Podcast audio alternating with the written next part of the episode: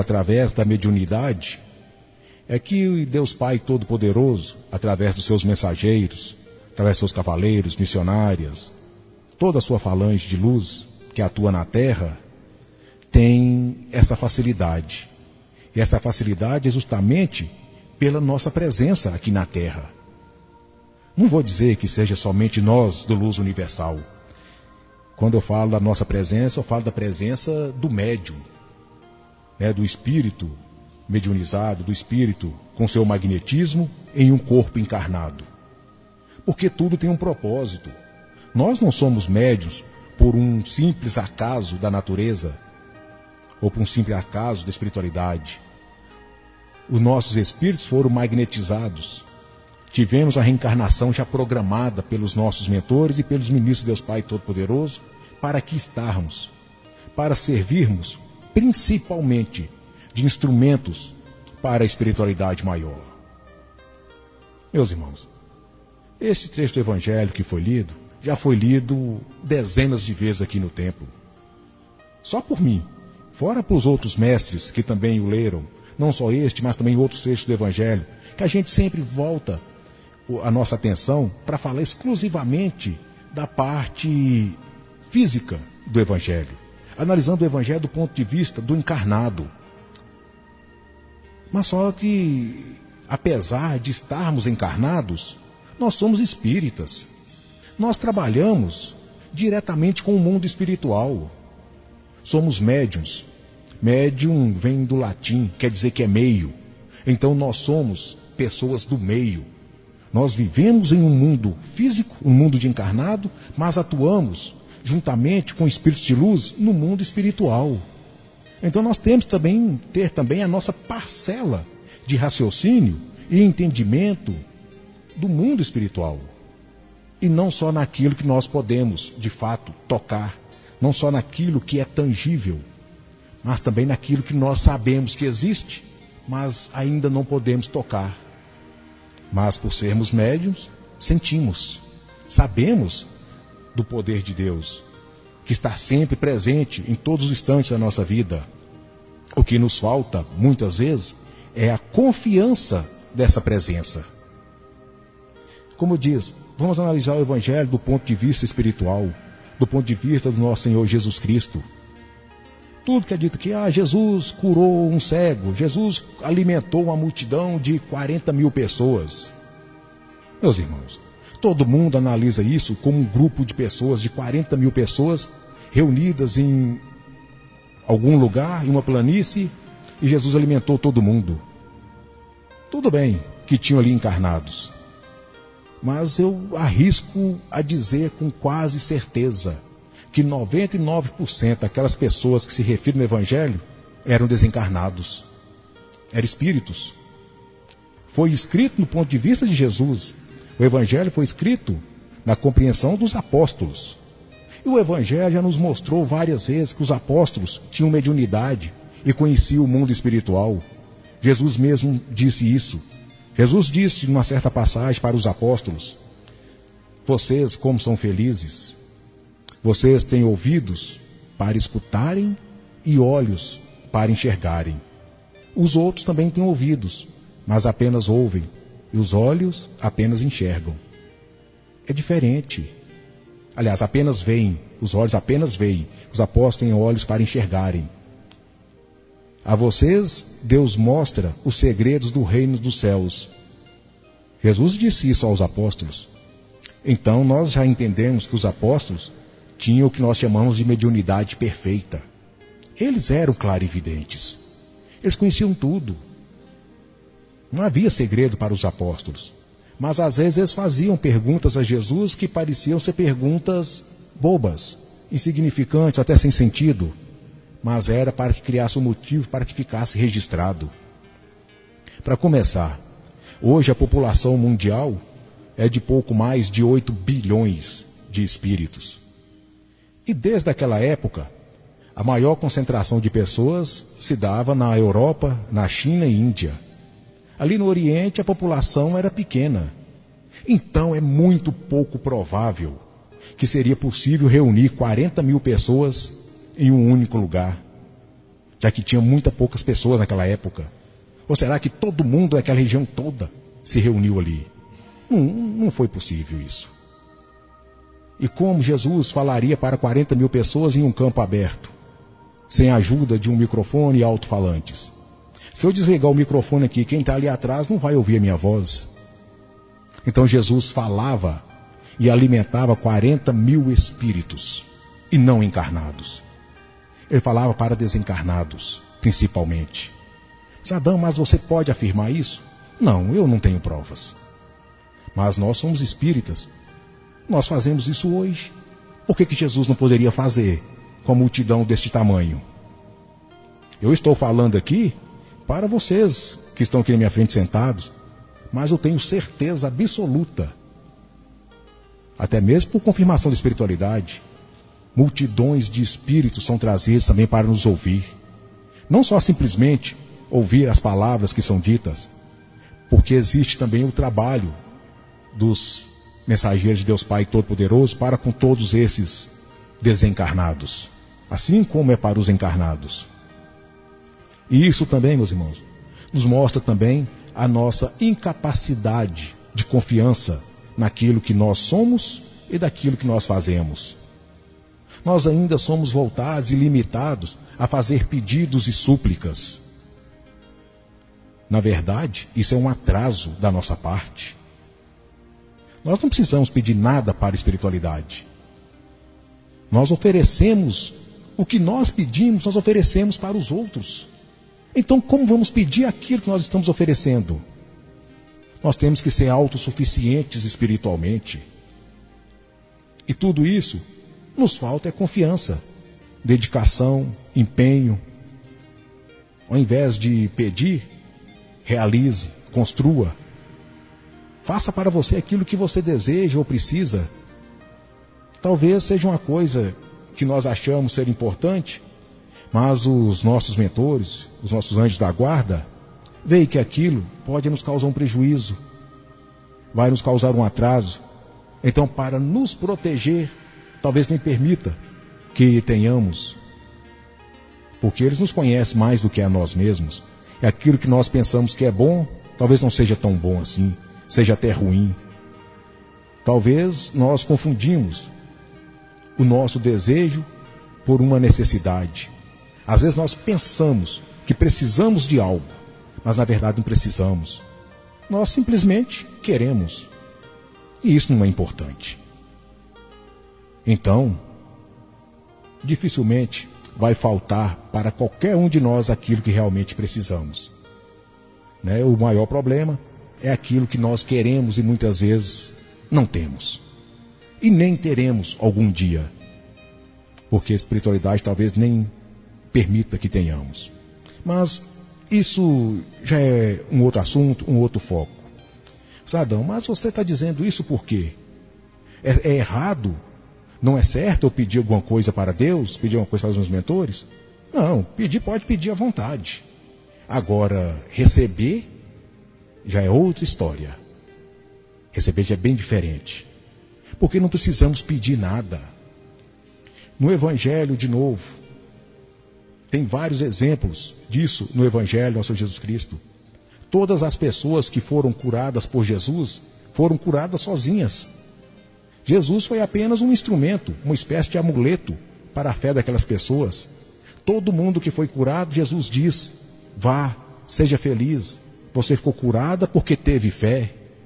Aquela mulher que tinha um sangramento, Jesus diz para ela: minha filha, você ficou curada porque teve fé ele mesmo não fez nada. Nada, nada, nada. Jesus não foi atrás de ninguém para oferecer sua ajuda. E aqueles que foram curados foram curados sozinhos. Ele usou a fé. Aquela pessoa usou a sua própria fé e usou a presença de Jesus como um amuleto para que ele se apegasse, que ele tivesse ali alguma, que ele sentisse que tinha alguma coisa de concreto para ele afirmar ali a sua fé e o seu desejo e foram curados. A história do empregado oficial romano não foi diferente. A participação de Jesus naquele episódio é uma participação similar à nossa hoje. Ah, mas Adão está exagerando. Jesus com uma situação similar à nossa? Não, não estou exagerando, não. A única diferença de Jesus e nós era o poder magnético, o conhecimento e as faculdades mediúnicas que ele tinha quando encarnado e que nós não temos.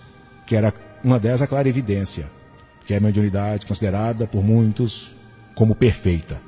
E nós temos a mediunidade de doutrinação e a de incorporação. É o que nos basta para alcançarmos os nossos objetivos, que é a cura desobsessiva.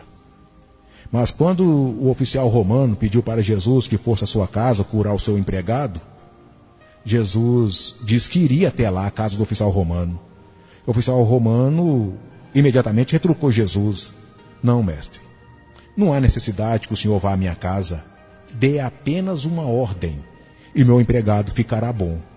Pois, como o senhor, eu também tenho oficiais superiores a quem obedeço. E tenho também os meus empregados e soldados que obedecem às minhas ordens. Situação idêntica à nossa. Nós estamos debaixo de, de autoridades superiores. Nós estamos submissos à espiritualidade maior, aos ministros, a Deus Pai Todo-Poderoso, ao nosso próprio Jesus. Ah, tá, Adão, mas em quem nós mandamos? Nós não mandamos. Trabalhamos juntos. Trabalhamos juntos com cavaleiros, com guias missionárias, com médicos de cura. Trabalhamos junto com os mestres da fraternidade branca universal. São espíritos de luz que têm um compromisso com Deus Pai Todo-Poderoso de promover a cura, de prestar a caridade, de fazer o bem. Estão atuando por abnegação. Se você pedir para ele fazer algo para que você se vingue de alguém, é claro que você não será atendido. Mas se for algo nobre, se for algo voltado para o amor, para a caridade, para o bem do próximo, peça e você será atendido. Mas é claro, não é só fazer aquele pedido, ah, eu vou pedir e vou ser obedecido. Não, não é isso. Tem que ter confiança, tem que ter fé, tem que acreditar e principalmente usar o seu principal propósito aqui na Terra, servir de instrumento para a espiritualidade maior. Os mentores vêm até a Terra em uma condição muito parecida à nossa. Né? Eu creio. Creio não. Eu entendo que muita gente, inclusive até muitos dos médios presentes, acha que quando um cavaleiro vem na Terra, ele vem aqui com todo o seu poder. Não vem nem nós mesmos, sendo médios, já acostumados com a energia deles, suportaríamos a presença com o poder total de um cavaleiro ou de uma guia missionária. É muita luz, é muita energia. O próprio sistema energético da Terra não suportaria essa presença tão pura e direta. Lembre-se, nós somos um planeta de natureza negativa. A energia pura e bruta de uma entidade de luz aqui dentro iria causar distúrbios e desequilíbrios no mundo físico e também no mundo espiritual inferior. Espiritualidade não quer destruir nada, quer recuperar. Deus Pai Todo-Poderoso quer os seus filhos de volta. Os nossos irmãos sofredores são filhos de Deus e Deus os quer de volta, assim como, assim como nós. Então, um cavaleiro, uma missionária, para ele vir aqui na terra, para ele é muito difícil. Ele tem que ir descendo as camadas vibracionais e vem reduzindo o seu poder magnético, vem reduzindo o seu poder vibracional, vem reduzindo a sua luz. Chega aqui praticamente na mesma condição que nós. E muitos passam por diversos apertos no mundo espiritual. Podem ficar perdidos ou até mesmo emboscados por falantes organizadas. E a salvação deles somos nós. Somos nós médiums. Por quê? Porque somos nós médios a salvação de um espírito evoluído. Como eu disse, ele está com todo o seu poder energético reduzido e nivelado ao nosso. Nós temos o nosso plexo físico, o nosso espírito magnetizado dentro de um corpo físico. ele se liga ao plexo do médium e automaticamente, sem controle nenhum, ele é arrastado até onde nós estamos. Então, próximo a nós, ele está protegido. Estranho, né, a gente falar dessa maneira, mas está protegido. Porque através de nós, junto com os nossos mentores, ele tem o canal e a possibilidade de ser resgatado por outros espíritos e voltar são e salvo. Um dos grandes motivos de existir espíritos magnetizados encarnados na Terra é este. São ferramentas da espiritualidade maior e a espiritualidade seria muito limitada em seus trabalhos se não fosse a presença, se não fosse a existência de um espírito magnetizado, encarnado. Um dos grandes motivos da nossa existência é este. E não só esse, esse é apenas um dos grandes motivos. Somos pontos de força e sustentação na Terra. Vocês já ouviram dizer, nós temos ali as imagens do nosso Senhor Jesus Cristo, a imagem da Mãe Universal, Maria Santíssima, mas nós sabemos, se trata de, de gesso. Não tem nenhum poder energético. O nosso Senhor Jesus Cristo, o Mestre Sananda, pode projetar energia ali naquela imagem, mas a energia não fixa. A energia não fica ali. Ela vai embora. Ela precisa de um ponto magnetizado para se estabelecer, para se sustentar. Aqui dentro do templo, depois que vai todos os médios embora, não fica mais ninguém, o templo não sustenta a energia. A energia se sustenta no plexo magnetizado. Toda energia tem que ter um ponto de sustentação.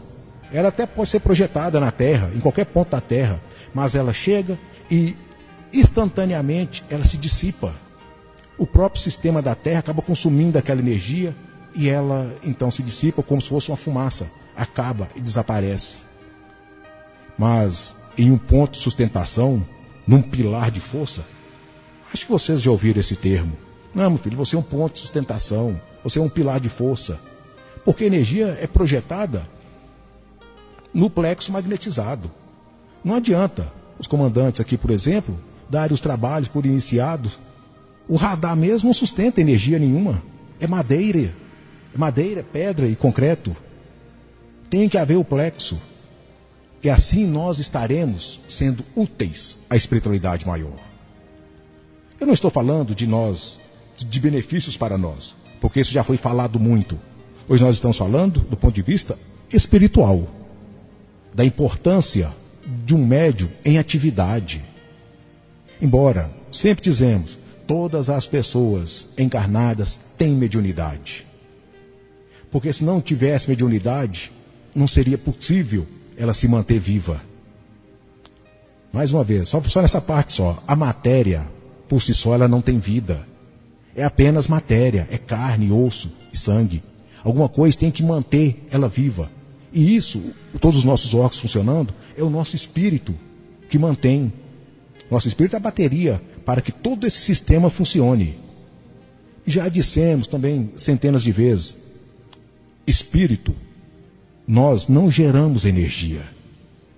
Nós não temos a capacidade de gerar energia nenhuma. Nós apenas movimentamos energias. Nós, por, pela nossa condição, nós recebemos a espiritualidade maior toda essa energia para manter o nosso sistema vital ativo e funcionando. Só que nós recebemos essa energia além daquilo que necessitamos. Recebemos essa energia com sobra. Então, o que nós fazemos como missionários? Distribuímos para o resto do mundo essa energia que nos sobra. Estamos prestando a nossa caridade. E quanto mais energias o seu espírito manipular, mais energias ele receberá. É assim que funciona. E se você está recebendo energia em grande quantidade e distribuindo energia em grande quantidade, o seu espírito, o seu sistema, seu, seu, seu sistema espiritual em um todo está sempre com energia nova e renovada. E energias diferentes da que foram ontem. Porque tudo se transforma o tempo todo, tudo se modifica constantemente. E toda energia vem carregada de conhecimento, mesmo que na sua mente lógica de maneira imediata, você não tenha consciência de informação nenhuma. Mas com o passar do tempo, essas informações vai se juntando na sua mente. E de uma maneira que, sinceramente, não dá para explicar, você vai tendo conhecimento e entendimento de como as coisas realmente funcionam. O motivo de que o motivo pelo qual funciona. Aí você compreende que de fato, que de maneira incontestável, nada existe por um acaso. Nada acontece simplesmente por sorte ou azar. Acontece porque assim já foi traçado, já estava determinado para que acontecesse. A nossa vida é como se fosse uma linha esticada. Tem uma programação. Essa programação é essa linha. Às vezes, podemos até sair fora desta linha. Mas você sai fora da linha, mas acaba voltando para a linha. Atravessa para o outro lado. Volta para a linha e volta para o outro lado. É muito difícil seguir essa linha conforme ela foi esticada, conforme ela foi riscada. Mas você está sempre próximo a ela. Você nunca vai distanciar tanto dela. Então a sua vida, mesmo que você não queira, é traçada desta maneira. E assim os seus mentores te conduzem. Assim os seus mentores fazem o máximo possível para que você continue o mais próximo possível da sua linha. Isso é claro. A sua proximidade desta linha e dos seus mentores vai depender da sua compreensão, da sua confiança, do quanto você acredita naquilo que você faz. E assim, cada moeda que você recebeu, você vai se tornando cada vez mais digno dela. E se você é merecedor de cada moeda dessas, com certeza, a espiritualidade lhe dará outra. Foi digno, mais outra, mais outra e mais outra. Né? Não se trata bem de moeda. A moeda é por causa do evangelho que eu estou citando. Mas é você que vai conquistando o seu espaço, os seus merecimentos. O tamanho que você tem neste mundo é de acordo com a sua produção, é de acordo com aquilo que você faz. Seja sustentação, seja o, o porto seguro da espiritualidade maior aqui na terra. Faça o seu espírito manipular o máximo possível de energia que ele puder. Se manipulou muita, vai receber mais ainda. E depois, mais ainda. E não tem fim, e não acaba. E como você se tornou muito produtivo, também será muito bem pago pela sua produção. E para resumir, você vale é pelo que produz. Resumindo tudo, essa é a regra. Ninguém é escolhido porque é mais bonitinho do que o outro, não. E se você não é capaz de seguir todos esses propósitos, então você está perdendo a sua mediunidade. Está desperdiçando. Está jogando fora. E depois, no futuro, um dia, vai haver apenas reclamação e choro. Tudo isso seguido de um terrível arrependimento. E não adianta pedir desculpas. Porque informação teve, conhecimento teve.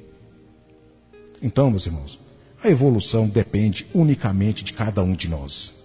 E nunca faça nada esperando, esperando aplauso de encarnados. Porque depois que você se promoveu aos olhos dos encarnados, você vai ser aplaudido. É ótimo. Mas aí você já teve a sua recompensa. Né? Já teve os aplausos que você queria, eis a sua recompensa. Então, graças a Deus, irmãos, que possamos dar sequência então aos nossos trabalhos e analisarmos, de fato, o que somos, por que somos e dedicar à produção. E assim tenha certeza tudo vai clarear na sua mente. As suas realizações serão alcançadas.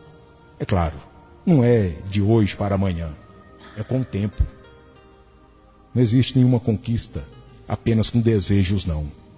Toda conquista obra ou construção é erguida com esforço e trabalho, é porque só boa vontade não faz nada.